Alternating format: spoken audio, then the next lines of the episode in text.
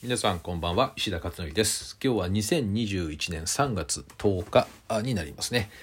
えっ、ー、と今日はですね午前中渋谷に行って、えー、ママカフェプライム3月度のですね水曜コースですねこれをやっていました。えっ、と今月4回、えー、毎月そうですけどもプライムは4回やるんですけど東京2回と大阪1回と Zoom ですね。で今日は初回でした。でテーマが子どものやる気を引き出す12のメソッドということで以前もこちらでちょっとお話ししたんですけど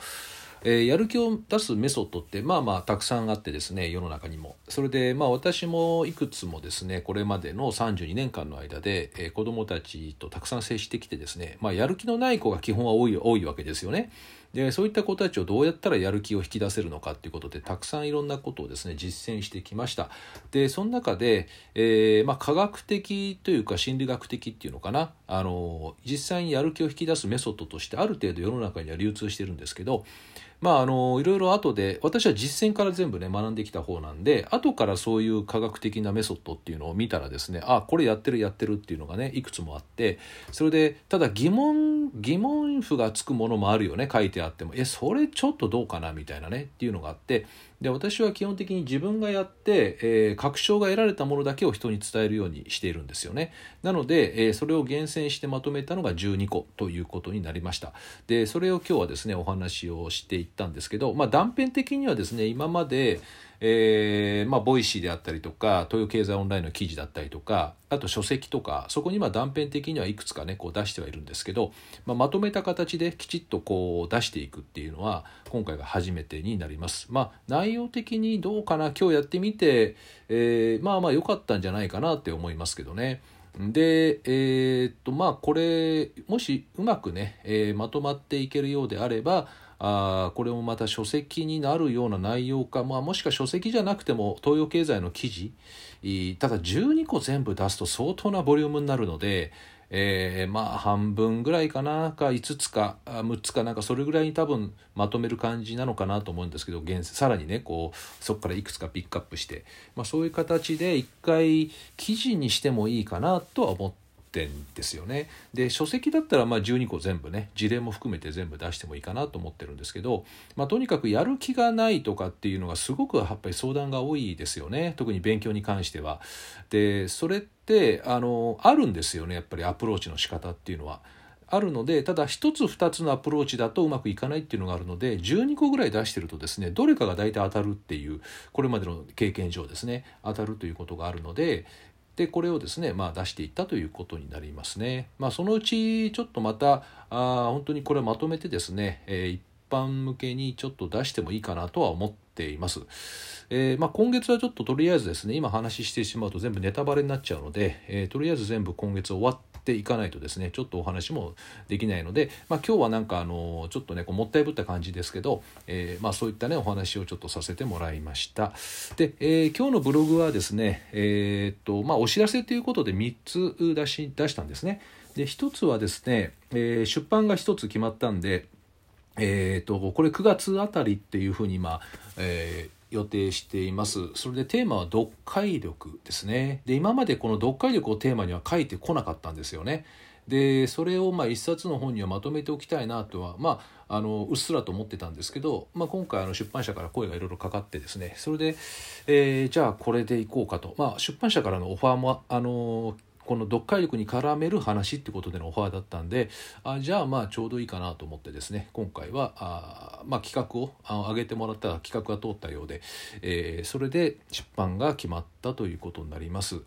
でこれはね結構私はねこだわりがあるんですよね読解力は何しろ読解力全くなかった人間がすごくついた経験がね自分自身にもあるしあと国語がもうめちゃくちゃだった子どもたちを引き上げてきたっていうね、えー、ノウハウは持ってってるんですよねなのでそれはやっぱり、えー、私だけの中にこう閉じ込めておくのも良くないなと思うしやっぱり世の中に出していく必要があると思うんですよねそういったものが、まあ、それによって救われる子どもたちもね、えー、1人でも2人でも本当にね、えー、増えてくれたらいいなと思うのでこれは書籍という形でね出していければというふうに思っています。えーと、あとはですねクラブハウス明日ですね3月11日、えー、夜の9時から自己肯定感テーマでクラブハウスを1時間やります。で私はまゲストという形で出るんですけど、まあ、ママカフェのファシリテーターやっていただいてるお二人がですね、えー、なんか今毎日やってるのかな？朝朝5時半ぐらいからね、えー、やってるらしいんですけどすごいよね。毎朝5時半ぐらいからやってるって。でそれでまああの今回自己肯定感で、えー、なんかゲストで、え、ちょっといいですか？みたいな話だったんであいいよっていうことでお答えしてですね、え、自己肯定感テーマでやろうと思っています。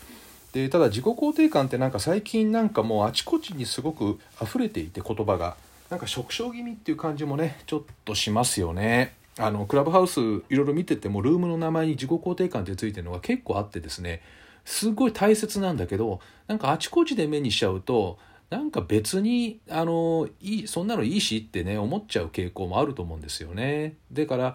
まあ私は2年半前に出した本があって、まあ、これがすごくおかげさまですごく売れていて、えー、5万部ぐらいいってる本なんですけど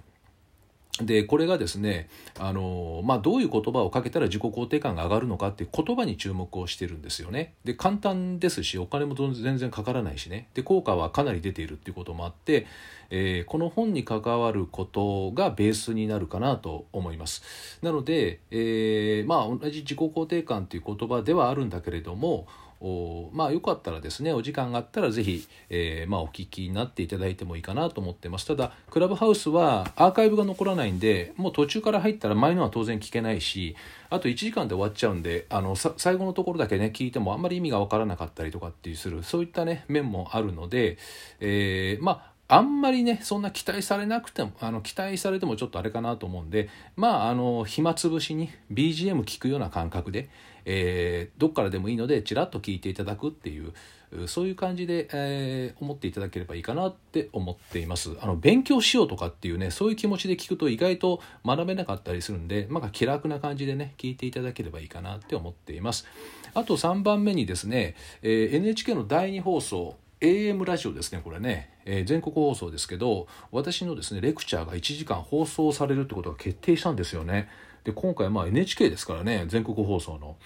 で NHK 第2放送って言ったらなんか語学とかああいうのを勉強前してたような気するんだよね。基礎英語だったっけな。なんかちょっとよく覚えてないけども。何か第2放送第1だったか第2かちょっとね忘れましたけど、えー、これがですね決まってたんです。1時間ね結構流れるんですね。で今月の3月21日日曜日の夜9時から10時この1時間ラジオで流れます。あと再放送が3月27土曜日朝の6時から7時ですね。ここで流れると。テーマは子供を伸ばす魔法の言葉というテーマで、えー、まあ、私が講演会で喋るようなよく内容なんですけどえこれがまあ流れるということですね。でラジオはもうあの皆さん今スマホでラジコっていうねアプリが大体入ってると思うんですけど、えスマートフォンにねない方入れていただくといわゆる全国の放送が聞けるんですねラジオのね。でここで多分 NHK 第2は必ず聞けるんじゃないかなどこにいても。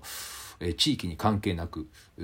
だと思うんですけどね、まあ、それで聞くことができるようですね。えー、ということで、まあ、あの音声配信系がね今年はどうも多いですね。あの昨年からもう予測はされてたんですけど今年は音声の年ってなんなんですけど結構ねなんかあの私の身の回りでもすごく音声配信がすごくこう今にぎわってるし、まあ、ラジオのね話がこうやってくるっていうのも音声ですもんね。まあ、去年の今頃こう思い起こすと結構テレビ出てましたよね。テレビ出演出てて。だから去年はテレビで今年はラジオラジオっていうか音声なのかなっていうね感じは今ね思っていますけど。でもまあこれからますますですね音声多分盛り上がっていくと思います。あのどうも予想通り今展開してますね世の中がね。なので、えー、皆さんもですねあの気楽にあのあんまり学ぶ学ぶって感じじゃなく気楽に聞いていただくぐらいでちょうどいいのかなと思ってますので、えー、本当に BGM 代わりにですね是非お聞きになっていただければというふうに思っています。えー、ということで今日はですね以上となります。ではまた明日お会いしましょう。